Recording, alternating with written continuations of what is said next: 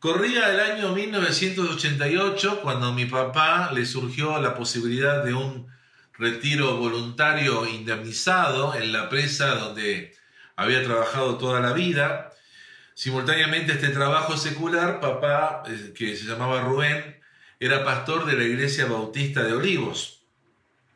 La congregación había crecido, el templo se había ampliado al triple de su capacidad Muchos hermanos oraban que su pastor tuviera más tiempo para la obra.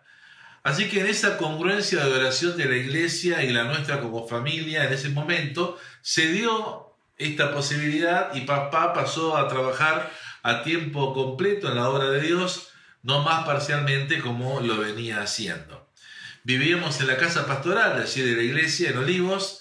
Eran tiempos de hiperinflación, allá lejos de hace tiempo, la presidencia del presidente Raúl Alfonsín, para los que se acuerdan, los más viejos como yo, y mis padres decidieron que era tiempo de mudarnos a una casa propia, algo propio, aprovechando este dinero de la indemnización. Pero bueno, tal como es ahora, eran aquellos tiempos, los precios de las propiedades cercanas eran exorbitantes y lo que las inmobiliarias le ofrecían a mis padres era muy lejos y encima propiedades malas, deterioradas, o sin los espacios que necesitábamos. La inflación se comía todo con aumentos de aumentos de aumentos, el dinero se desvalorizaba cada vez más.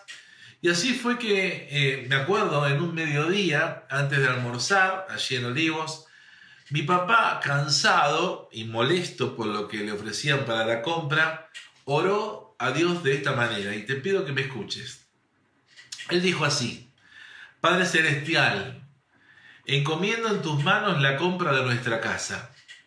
Tú sabes el dinero que poseemos y voy a creer que la casa que tú tienes para mí estará cerca de la iglesia y me la habrán, y me la habrán de venir a ofrecer. Me la habrán de venir a ofrecer en el nombre de Jesús. Amén. Yo lo miré, empezamos a comer pensando para mí, bueno, qué osada fue la oración de mi viejo, y yo decía, ahora sí, ya no nos mudamos más. Linda fe, ¿no? La de tu pastor. Pero bueno, eran otras épocas. Al poco tiempo, eh, unos primos de mi mamá, de la nada, decidieron mudarse a Rosario, de Buenos Aires a Rosario, y vinieron a casa y le preguntaron a papá si no quería adquirir esta casa de ellos. La casa estaba a tan solo 20 cuadras de la iglesia Reunidos ellos con mis padres, le dijeron, bueno, qué dinero poseían para comprar. Y con esta propuesta, estos primos viajaron a Rosario para ver si podían comprar con ese mismo dinero una casa para ellos en la ciudad. Y así fue como en escasas 48 horas mi padre fue propietario de una casa cercana a 20 cuadras, como él había pedido, y mis primos también allí en Rosario por el monto de dinero que papá tenía en su cuenta bancaria. Y quise traerte esta historia de mi juventud para introducirte en el tema que quiero ministrar hoy a la iglesia, porque mi papá aquel día que oró en la mesa entregándole al Señor su cansancio y su carga por la casa que veía que no podía comprar, y al pronunciar con su boca que la casa a comprar sería cercana y que se la vendrían a ofrecer, ese día, en ese momento, en esa oración mi papá tradujo su fe en descanso. Ese día mi papá en esa oración tradujo su fe en descanso, o dicho en otras palabras, estando en el límite de su ansiedad, activó el protocolo cristiano de su fe, protocolo, esta palabra que está de moda, ¿no? Estando al límite de su impaciencia, de su ansiedad, activó el protocolo cristiano de su fe e hizo dos cosas bien, pero bien prácticas. Lo primero que hizo papá fue, le entregó el problema a Dios por una solución. Y lo segundo que hizo fue, creyó que la casa sería cercana y se la vendrían a ofrecer y así lo declaró, cosa que finalmente sucedió. Y ese día, querida iglesia, comprendí un principio espiritual. Dios ahí estaba empezando a tratar conmigo en este tema que me apasiona tanto, que es el tema de la fe, de creerle a Dios. y que mueves con tanta insistencia predicar a la iglesia, ese día comprendí un principio espiritual. La fe se traduce en descanso. Repetí conmigo. La fe se traduce en descanso. De otra manera, la ansiedad gana la partida o toma el lugar. Si no hay descanso, hay ansiedad. ¿En qué lugar estás vos hoy? ¿En qué vereda? Y esto quiero ministrarte en esta noche, que fe que se traduce en descanso, ese es el tema de la palabra de hoy. Porque orando al Señor respecto a qué mensaje traerles hoy. Dice, Señor, ¿qué le digo a tu pueblo?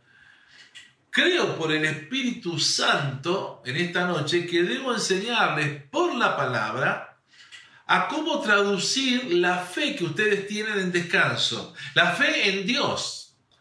Creer en Dios no es lo mismo que creerle a Dios. Traducir esa fe en descanso para que no caigan en ansiedad o como dice la escritura, en ansiosa inquietud, entendiendo ansiedad como sinónimo de falta de paz, entendiendo ansiedad como sinónimo de desconfianza, de incredulidad.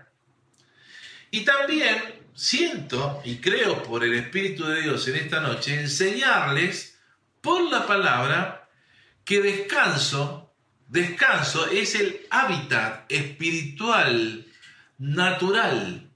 Te lo voy a repetir. Descanso es el hábitat, el lugar espiritual natural en el que cada creyente debe ser hallado por estos días. Es decir, que todos, vos, yo, toda la iglesia, todos los que formamos parte del cuerpo de Cristo en este tiempo, nos, hallemos en descanso, que es un hábitat espiritual que debería ser natural.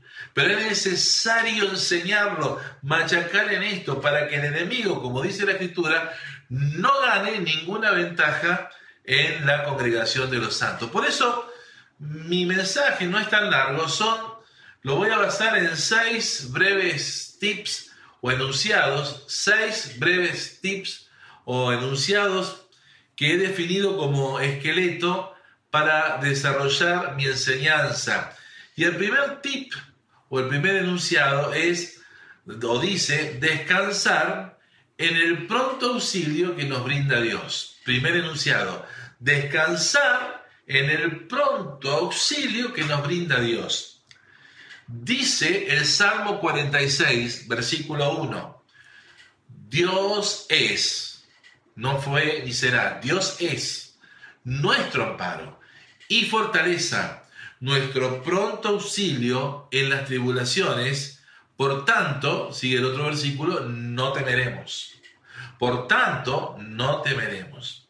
Este es un pasaje, si se quiere, archi requete contra conocido, pero temo que del dicho el hecho, como dice el dicho, hay mucho trecho, ¿no? Porque hay mucha teorización de la Biblia, mucha teorización de la Biblia, pero poco o nada, o poca o nada experimentación para recibir las bendiciones que de ella emanan. Te lo voy a poner en un ejemplo. Hace muchos años un francés llamado Charles Blondin caminó la cuerda floja a través de las cataratas del Niágara una multitud se reunió mientras regresaba con éxito a su lugar de partida. ¿Quién cree que yo puedo cruzar de nuevo las cataratas del Niágara, pero esta vez empujando una carretilla? preguntó. La multitud comenzó a gritar, creemos, creemos.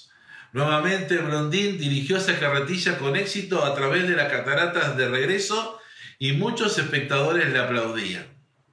¿Quién cree que puedo cruzar las cataratas del Niágara por tercera vez, pero esta vez con una persona en la carretilla?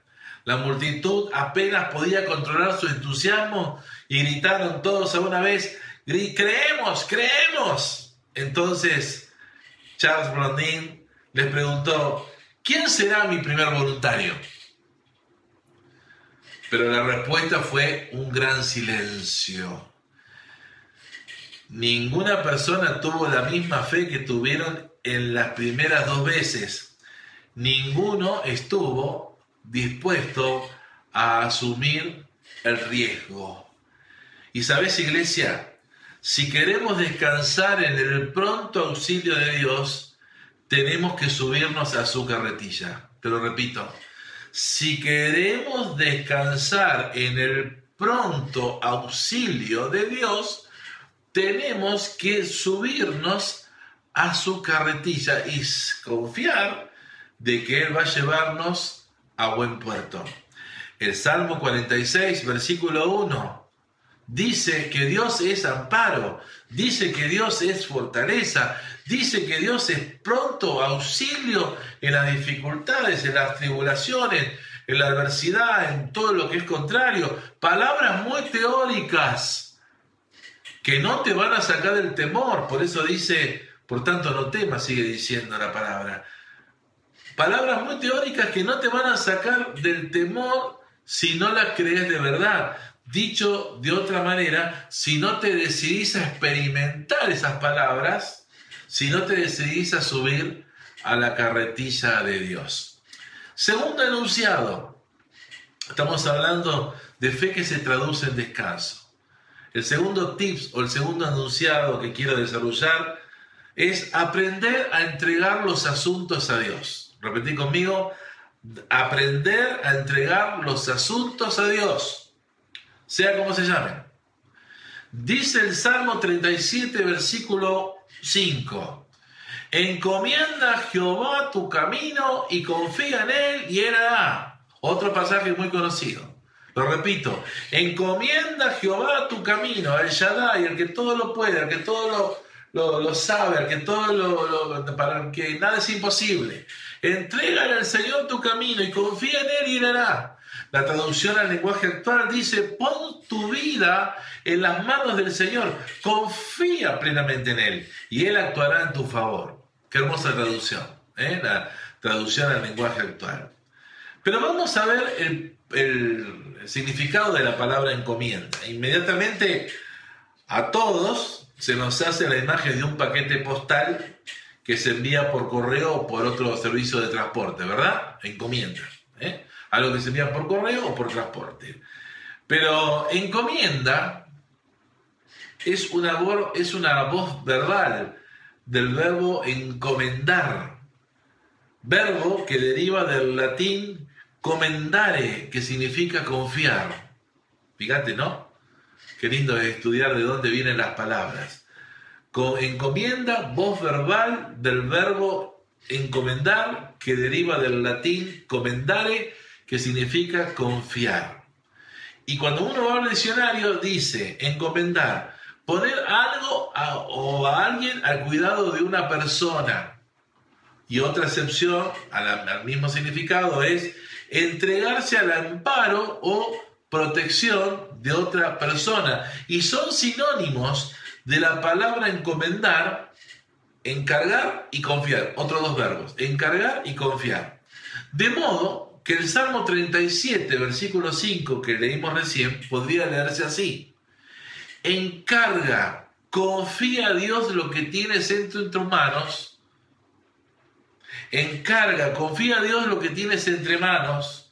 Y al hacerlo así, liberas su bendición para ti en el asunto que te preocupa. Te lo repito. Encarga, confía a Dios lo que tienes entre manos.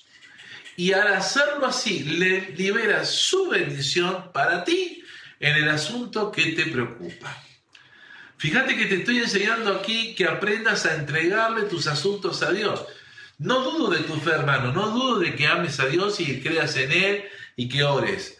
Pero una, hay una gran diferencia entre orar y otra, y otra diferencia muy grande es entregar y confiarle las cosas a Dios. Te estoy enseñando aquí en este punto a que aprendas a entregarle tus asuntos a Dios. En Hebreos, capítulo 4, versículo 16, Hebreos 4, 16 dice, seguémonos pues confiadamente al trono de la gracia para alcanzar misericordia y hallar gracia para el oportuno socorro. La versión ampliada del lenguaje actual dice, así que cuando tengamos alguna necesidad, acerquémonos con confianza al trono de Dios. Él nos ayudará porque es bueno y nos ama. Y quiero decirte, iglesia, hermano que me estás escuchando, no aprender esto, que se aprende en la hora difícil, ¿sí? No aprender esto, que, eh, que se aprende en la hora difícil, hace que el problema te siga causando dolor de panza, presión alta, angustia, malestar y que se te afloren a tu cuerpo cosas, enfermedades o molestias que no deberías tener.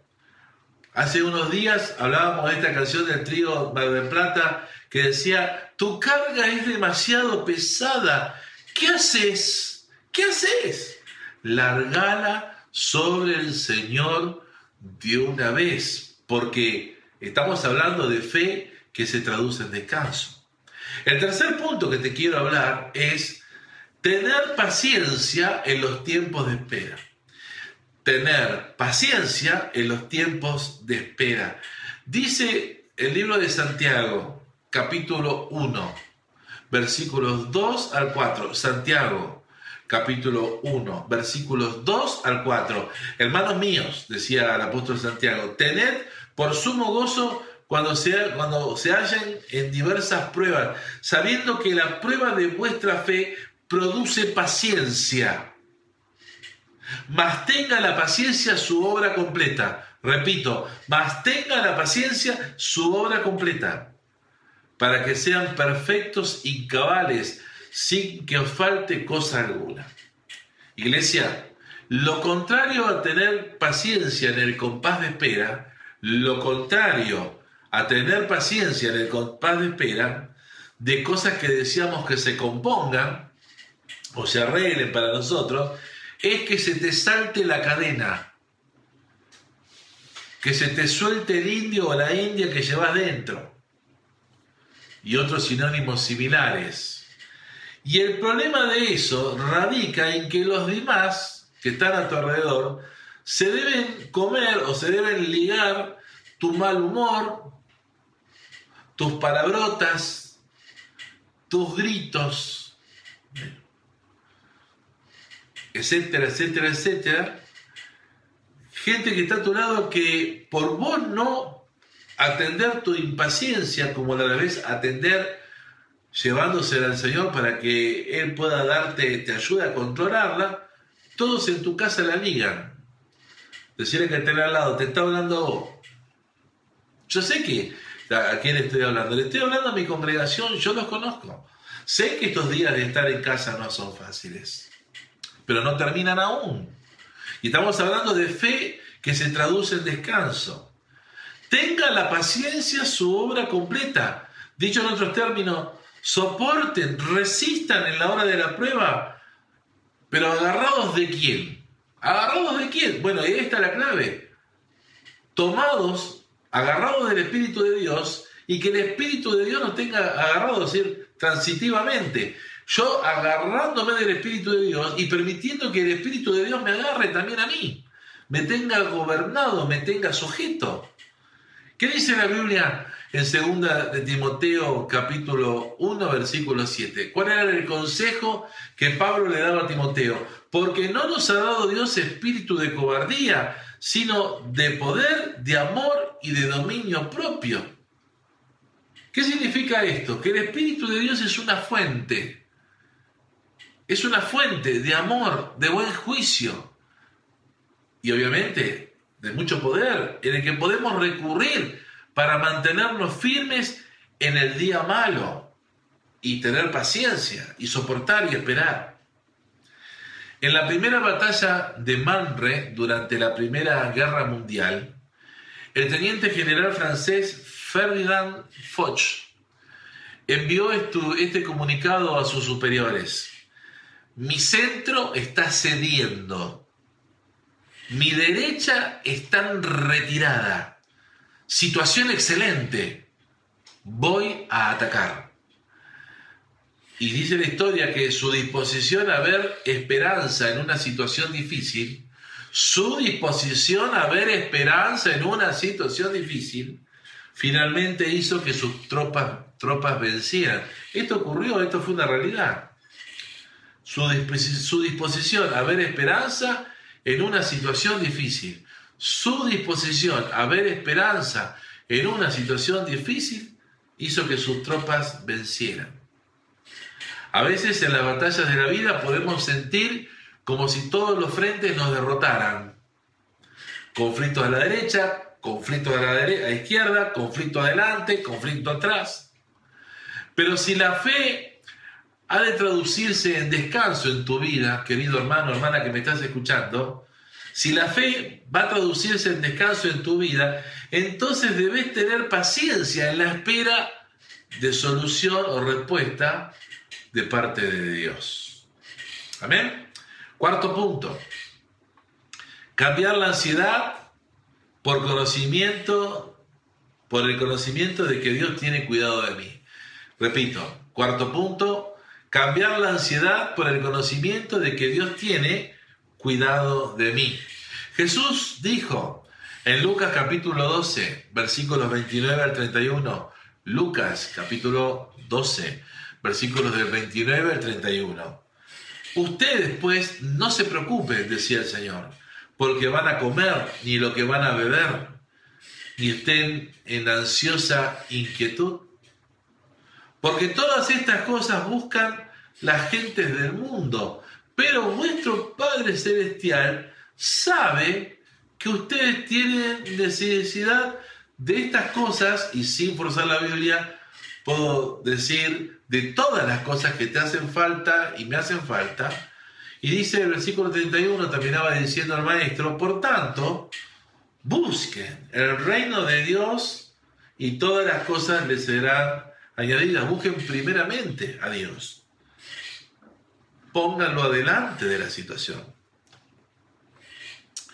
Definamos ansiedad. Definamos ansiosa inquietud. Bueno, sin irme al diccionario, buscando en las varias traducciones de la Biblia del mismo pasaje, Hablar de ansiedad o ansiosa inquietud es estar preocupados. Te lo repito. Hablar de ansiedad o ansiosa inquietud es estar preocupados. ¿Cuánto andan preocupados por ahí, del otro lado? Estar afligidos. Estar angustiados. Estar atormentados. Pero Jesús que es cabeza de la iglesia, tu cabeza y la mía, tu buen pastor, si es cierto que eres tu buen pastor, dice que no estés preocupado, ni afligido, ni angustiado, ni atormentado, sino que confíes. El contexto de estos versículos de Lucas 12, que estoy leyéndote del 29 al 31, es no llenarse de afán. Jesús dijo en una ocasión, basta cada día su propio mal. El enunciado de este tips que estoy desarrollando es cambiar la ansiedad, que cambies la ansiedad, que cambies lo que decíamos, el estar preocupado, el estar afligido, el estar angustiado, el estar atormentado, por el conocimiento, conocimiento de que Dios cuida de ti. Si tenés el conocimiento de algo y no lo sabes usar, poco te sirve. Es como aquel que le largan un salvavidas y se está ahogando y no sabe que el salvavidas es para que él se aferre allí y pueda mantenerse a flote. ¿Lo estás entendiendo? El conocimiento te tiene que llevar de la teoría a la práctica, a tener una fe que se traduzca en descanso.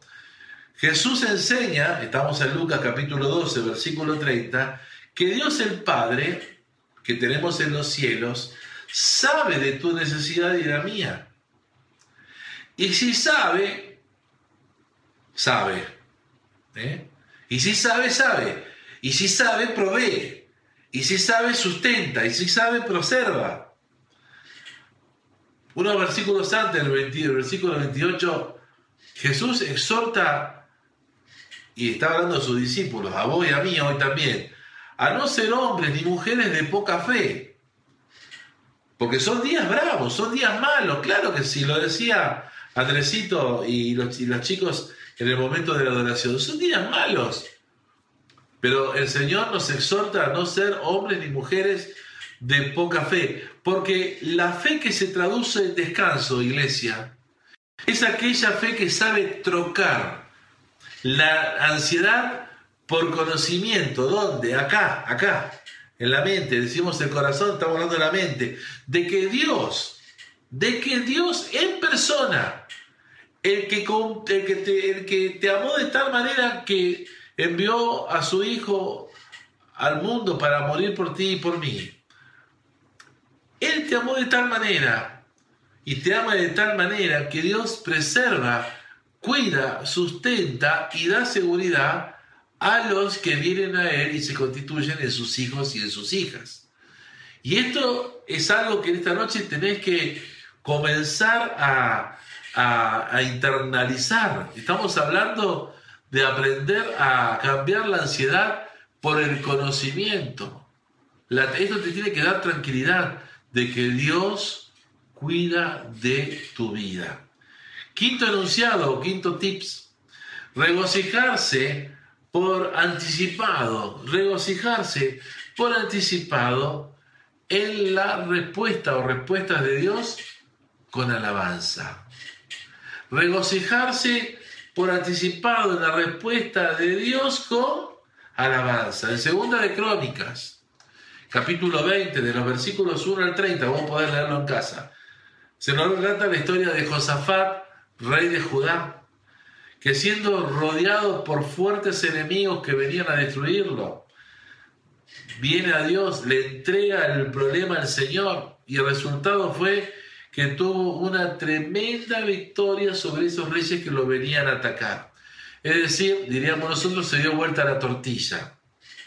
En un momento todo cambió a favor de Josafat por la intervención de Dios. Pero quiero que noten, luego que Dios le dice a él y al pueblo que no tengan temor, porque no es de ellos la guerra, sino es de Dios. ¡Ah, qué lindo esto! No es tuyo la cuarentena, sino es de Dios. No es tuyo el problema económico de Argentina, sino es de Dios. Les dice que debían estar tranquilos por causa de que ellos estaban bajo el amparo del Señor. Y antes de ver resuelta la situación, dice, segunda de Crónicas capítulo 20, versículo 21, que habiendo consejo, habiendo habido consejo con el pueblo, puso algunos que cantasen y alabasen al Señor, a Jehová, vestidos de ornamentos sagrados, mientras salía la gente armada y que dijesen, glorificad a Jehová, porque su misericordia es para siempre. ¡Wow! ¿A quién se le ocurre? Por eso la Biblia dice que la historia de la palabra, el Evangelio, es, locura para que se pierde. ¿Cómo, ¿Cómo poder cantar en un momento en que está, todo mal? Llovió y encima cayó piedra. ¿Cómo, ¿Cómo poder tener un canto de alabanza? ¿Cómo poder cantar cuando las cosas están tenebrosas? Es que los creyentes nos manejamos bajo, bajo el diseño de la fe, andamos por fe y no por vista. Porque los creyentes nos tomamos de la palabra que es verdad, que es cierta. Por eso Salmo 23, versículo 4 dice, aunque andes por base de sombra de muerte, no temeré mal alguno, porque tú estarás conmigo, tu vara y tu callado me infunden aliento. Y esa es una palabra, una promesa de preservación. Por eso Dios nos está cuidando del coronavirus y vamos a salir de esta situación económica a una situación de bendición. Estamos hablando, estamos hablando justamente de fe que se traduce en descanso. Eh, Josafat propuso este cántico. Dice, fíjense lo que dice el versículo 22. Y cuando comenzaron a entonar cantos de alabanza, versículo 22, Jehová puso contra los hijos de Amón, de Moab y del monte de Seir la emboscada de ellos mismos que venían contra Judá y se mataron los unos a los otros. Sigue la historia y termina el versículo 30. Y el reino de Josafat tuvo paz, porque su Dios le dio paz por todas partes. Decime si no es un final fenomenal. ¿No te gustaría vivir esto? Josafat y el pueblo se regocijaron en el Señor con alabanzas antes de tener respuesta alguna de parte de Dios y esa fe no lo cambió a Dios, lo cambió a ellos. ¿Eh? En el regocijo, al cantar, eso no lo cambió Dios. Dios, se, se, había determinado bendecirlos, cuidarlos, darle victoria, pero esa alabanza lo cambió a ellos. Le cambió la quejabanza, esa cara de verde limón. Ah, pobrecito, yo. Le cambió la cara. Les cambió la cara, les cambió la fe a ellos. Que en ese momento aprendieron que la fe se traduce en descanso. Fe se traduce en descanso y que descanso es el hábitat donde deben morar los creyentes confiados bajo el amparo del Señor. Dice el Salmo 59, versículo 16, pero yo cantaré de tu poder y alabaré de mañana tu misericordia porque ha sido mi amparo y refugio en el día de la angustia. Te lo repito, Salmo 59, 16. Pero yo cantaré de tu poder y alabaré de mañana tu misericordia, porque ha sido mi amparo y refugio en el día de mi angustia. Y asombra que David escribiera esta canción mientras lo perseguían para matarlo. Pero en medio de su tribulación recordó el poder y la misericordia de Dios que lo alentó a seguir adelante. Y él estableció el descanso como su hábitat. Él estableció hacer, traducir su fe en descanso, en saberse protegido, cuidado, ayudado bajo la poderosa mano de Dios. Y te pregunto, ya llegando al último punto, ¿será que podremos, iglesia, tomar la misma iniciativa nosotros hoy, la de la misma iniciativa, ¿sí? de poder eh, confiar en el Señor. Una canción vieja que cantábamos decía, puedo confiar en el Señor, no me va a fallar. Puedo confiar en el Señor, no me va a fallar. Si el sol llegara a oscurecer y a no brillar ya nunca más, Igual confío en el Señor, no me va a fallar. Y me gustaba el coro cuando decía, puedo descansar, puedo descansar, pues en su amor Él me cuidará o me ayudará. Y volvíamos, si el sol llegara a oscurecer y no brillara nunca más, igual confío en el Señor, no me va a fallar. ¿Será esa nuestra canción? Y finalmente el último punto que quiero ministrarte en esta noche, en este tema de fe que se, se traduce en descanso, es disfrutar el botín, disfrutar el botín. Cuando era chico me gustaba ver las aventuras de Rintintín. Bueno, soy viejo, hermano, ¿qué quiere que le haga? No es como ahora los dibujitos, era pantalla negra, era pantalla de blanco y negro, y eran las aventuras de Rintintín. Y en especial me gustaba cuando el general decía, ¡a la carga, mis valientes! No.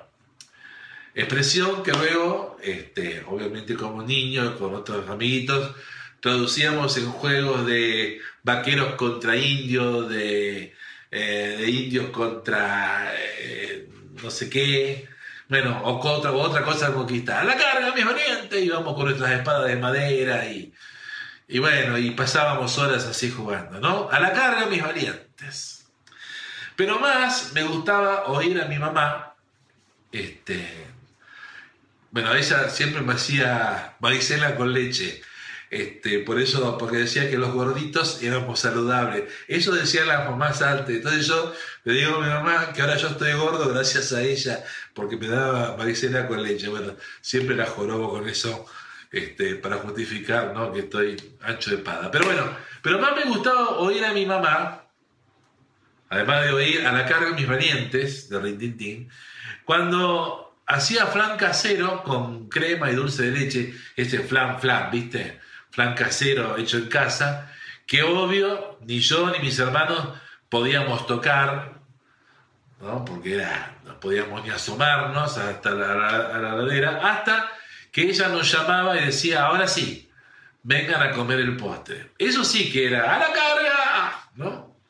A la carga, mis valientes. Pero también era al botín, era a disfrutar ese flan tan rico que hacía la vieja. Pablo decía en Filipenses capítulo 3 versículo 20, mas nuestra ciudadanía está en los cielos, decía Pablo. Y te lo está hablando a vos y a mí. Ciudadano argentino, ciudadano naturalizado de otro lugar. A vos y a mí nos estaba diciendo Pablo también.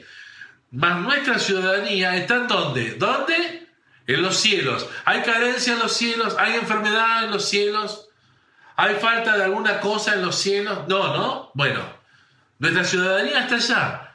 Nuestra misión es bajar el cielo a la tierra. Es confiar que mientras estamos acá, tenemos un Dios que, del cual podemos depender que nada es imposible para Él, sabiendo que la fe no hace las cosas sencillas, las hace posibles. Nuestra ciudadanía, decía Pablo, Filipenses 3:20, está en los cielos, donde, donde también esperamos al Salvador y al Señor Jesucristo. De donde también esperamos al Señor, al Salvador y al Señor Jesucristo. Y esta escritura bien se condice con lo que dice Romanos capítulo 8, versículos 31 y 32. Romanos capítulo 8, versículos 31 al 32. ¿Qué pues diremos a esto? decía Pablo. Si Dios es por nosotros, ¿quién contra nosotros? Me imagino, eh, Pablo era bien, eh, eh, bien. ¿Quién? ¿Quién? ¿Quién? Decirle que tenía al lado, ¿quién contra nosotros? ¿Qué virus ni qué virus? ¿Qué problema económico de Argentina ni qué problema ni ocho cuartos? ¿Quién contra nosotros? El que no escatimó, decía Pablo, el que no nos negó, significa esto. El que no nos negó ni a su propio Hijo, está hablando de Dios y está hablando de Jesús, sino que lo entregó por todos nosotros, ¿cómo no nos dará también con Él todas las cosas? Y Todas significa todas, no algunas. Y no es material únicamente, es espiritual, es emocional, es sentimental para los que andan solos y solas todavía. Es para los que tienen conflictos con sus hijos, que no saben cómo se va a solucionar. Es para los que tienen hijos apartados. Es para los que tienen familiares que todavía no son de Cristo. ¿Cómo no nos dará con Él todo eso? Fe que se traduce en descanso Fe, que se traduce en descanso, es disfrutar de las cosas buenas de Dios que van a llegar si mantenemos nuestro enfoque en sus ojos. Te lo repito, fe que se traduce en descanso es disfrutar del botín, de las cosas buenas de Dios que llegarán si mantenemos nuestro enfoque en sus ojos. puesto los ojos en Jesús, el autor y consumador de la fe, hasta el momento en que se acomoden todas las cosas. ¿Cuándo vamos a aprender esto, iglesia? Ay, Señor, te por mi hijo que está apartado, vuélvelo. Bueno, Dios dice, ok, pero para que él vuelva, tengo que trabajar un proceso con él. Y Dios empieza a trabajar. Venimos al mes al Señor, pero todavía mi hijo no vuelve el Señor. Y el Señor te dice, lee la palabra, le dijo al pródigo, déjame trabajar. Y el Señor trabajando. Y así con todas las cosas hasta que se van acomodando. Mira, mi señora asumó a tantas cosas que hace un hobby más, que es armar rompecabezas. Lo vio a mi cuñada allá en Rosario, en en Neuquén le gustó la idea, así que tiempo de cuarentena, bárbaro. ¿eh? Voy a hacer un eh, rompecabezas. Y ella me, gusta verla, ¿no? Como se, le gusta complicarse la vida para mí, porque ya no tengo paciencia para esas cosas, no puedo. Pero bueno, pero ella sí, pone buscando la fichita.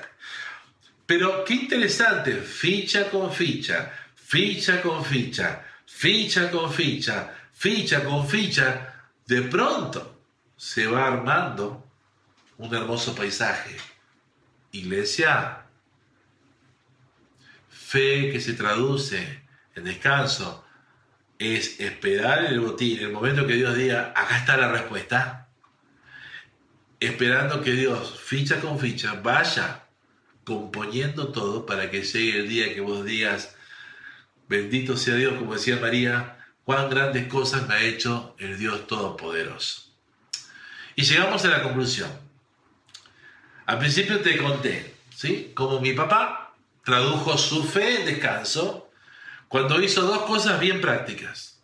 Le entregó el problema a Dios para una solución y creyó que la casa sería cercana, se la vendrían a ofrecer y así lo declaró, cosa que finalmente sucedió. Así que el resultado de esa fe que mi papá tradujo en descanso fue que Dios le dio lo que pidió. Amén. Luego te refería a este principio espiritual, del cual que fue el desarrollo de todo el mensaje en esta noche. La fe se traduce en descanso, porque de otra manera la ansiedad gana la partida. Mensaje, y te lo dije al principio, que creí por el Espíritu Santo debían aprender hoy por la palabra, ustedes que me están oyendo del otro lado, a cómo traducir la fe que tienen en descanso para no caer en ansiedad o en ansiosa inquietud, en ese tormento, en esa angustia, en esa aflicción que hablábamos, ¿recuerdan? Durante el transcurso del mensaje. Entendiendo ansiedad como sinónimo de falta de paz, de desconfianza, de incredulidad, quizás lugares donde vos hoy te encontraste cuando empezaste a recibir la administración desde el primer minuto con las alabanzas hasta ahora.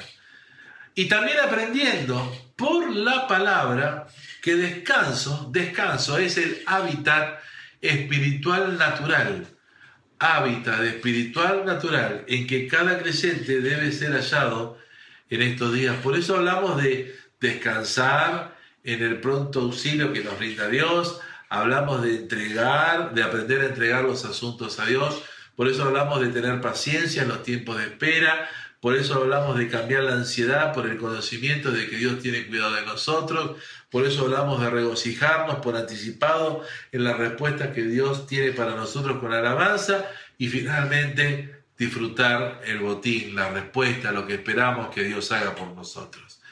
Y hasta acá hablé yo.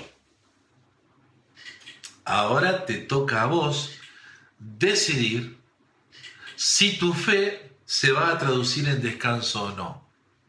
Ahora te toca a vos. La pelota está del otro lado ahora. Te toca a vos decidir si tu fe la vas a traducir en descanso o no. Y este es mi desafío en esta noche. Que seas intencional en decidir que tu fe se traduzca en descanso. Esta noche hay un partido, hay un, mundo espiritual está batallando sobre nuestras cabezas, eh, iglesia, sépanlo. El reino de las tinieblas contra el reino del Señor. El reino de las tinieblas gana a la medida que lo alimentemos, iglesia. Por eso tenemos que alimentar el reino del Señor. ¿De qué manera? Con decisiones, con desafíos, siendo intencionales, en traducir la fe que tenemos en descanso. Que puedas decidir esta noche descansar en los brazos de papá. ¿Sí? Una de las cosas que a mí me gustaba era mecer a mis hijos cuando eran chiquititos a UPA. ¿no? Ahora si lo tengo que agarrar de todo gringo a UPA me, me, me, me, agarro una hernia. Pero cuando eran chiquitos eh, me gustaba mesarlos entre mis brazos hasta que se, se descansados, se dormían y yo los podía poner en la cuna. Quisiera invitarte a que puedas dejarte abrazar por los brazos de papá, porque Él está dispuesto, ¿sí? Pero Él no nos va a abrazar en la medida que no nos no tomamos la decisión de ser intencionales, de dejarnos abrazar por el Señor, acunar por el Señor, sabiendo, como dijo Jesús, que Papá Dios tiene cuidado de vos y de mí, y que Él no nos va a dejar ni nos va a abandonar. Qué buena manera de empezar la semana, ¿no es cierto? Sería una buena decisión para tomar esta noche. ¿Qué te parece? Traducir la fe en descanso. Que puedas entender la necesidad de eh, confiar en el Señor. Y me gustaría animarte a que lo hagas. Por eso yo lo, la decisión es tuya, no es mía. Yo, tomé yo tuve que tomar mi decisión con este mensaje. Hay cosas que esta noche sí voy a ser intencional en, traducirlas de fe, de, traducir mi fe en descanso. Eh, esta noche voy a ser intencional en habitar en el descanso del Señor. Pero yo quiero, voy a orar para que seas lleno del Espíritu Santo y de fe. Voy a interceder delante del Señor como Jesús lo hizo cuando supo que Satanás lo había pedido para zarandearlos como trigo a sus discípulos. Y él le dijo, yo voy a rogar para que tu fe no falte. Así que cierra tus ojos así, extende tus manos hacia el monitor, porque yo voy a orar. Padre, Señor, hasta acá he hablado yo. Señor, en esto que me has mandado enseñarle a la iglesia para que lo aprendan, que sean intencionales en su decisión esta noche de trucar, de transformar, de traducir su fe en descanso.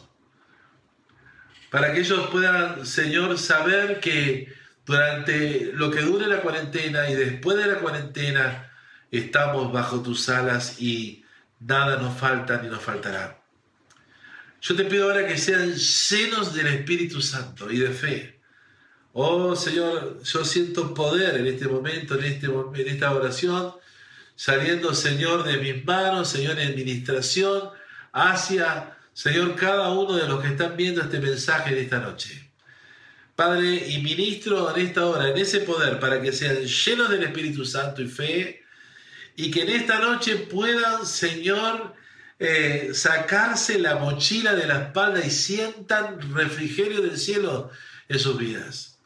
Y que tú traigas a ellos, Señor, la plenitud de paz que solamente, Señor, tú prometes dar.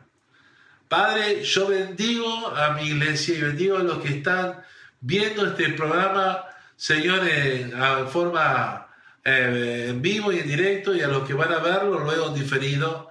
Y oro para que tu gracia, tu poder y tu misericordia, Señor, sean sobre ellos y vean en estos días Señor, la, la, bendición, la bendición extendida del cielo en ellos. Señor, y viendo cómo tú, Señor, acomoda las cosas para bien. Así te lo pido y oro por los que están enfermos para que ahora reciban salud, desde la coronilla de la cabeza hasta la planta de los, de los pies. Ahora, en el nombre de Jesús, yo reprendo todo espíritu de enfermedad. Toda enfermedad ahora se va en el nombre de Jesús. Declaro todo demonio, todo espíritu inmundo atormentando hogares que ahora son atados y son echados al abismo en el nombre de Jesús. Y declaro también en esta hora la paz de Dios que sobrepasa todo entendimiento, guardando el corazón de la iglesia. En el nombre de Cristo Jesús, y la iglesia dice, amén, amén, amén y amén. Bueno, hermanos queridos, sigamos. Nos queda un poquito todavía de tiempo. Estemos expectantes las noticias. Es muy probable que, y secreto, que a lo mejor en una de esas, secreto, prontito, nos podamos reunir. ¿eh? Va a ser con turnos, pero nos vamos a reunir. ¿eh?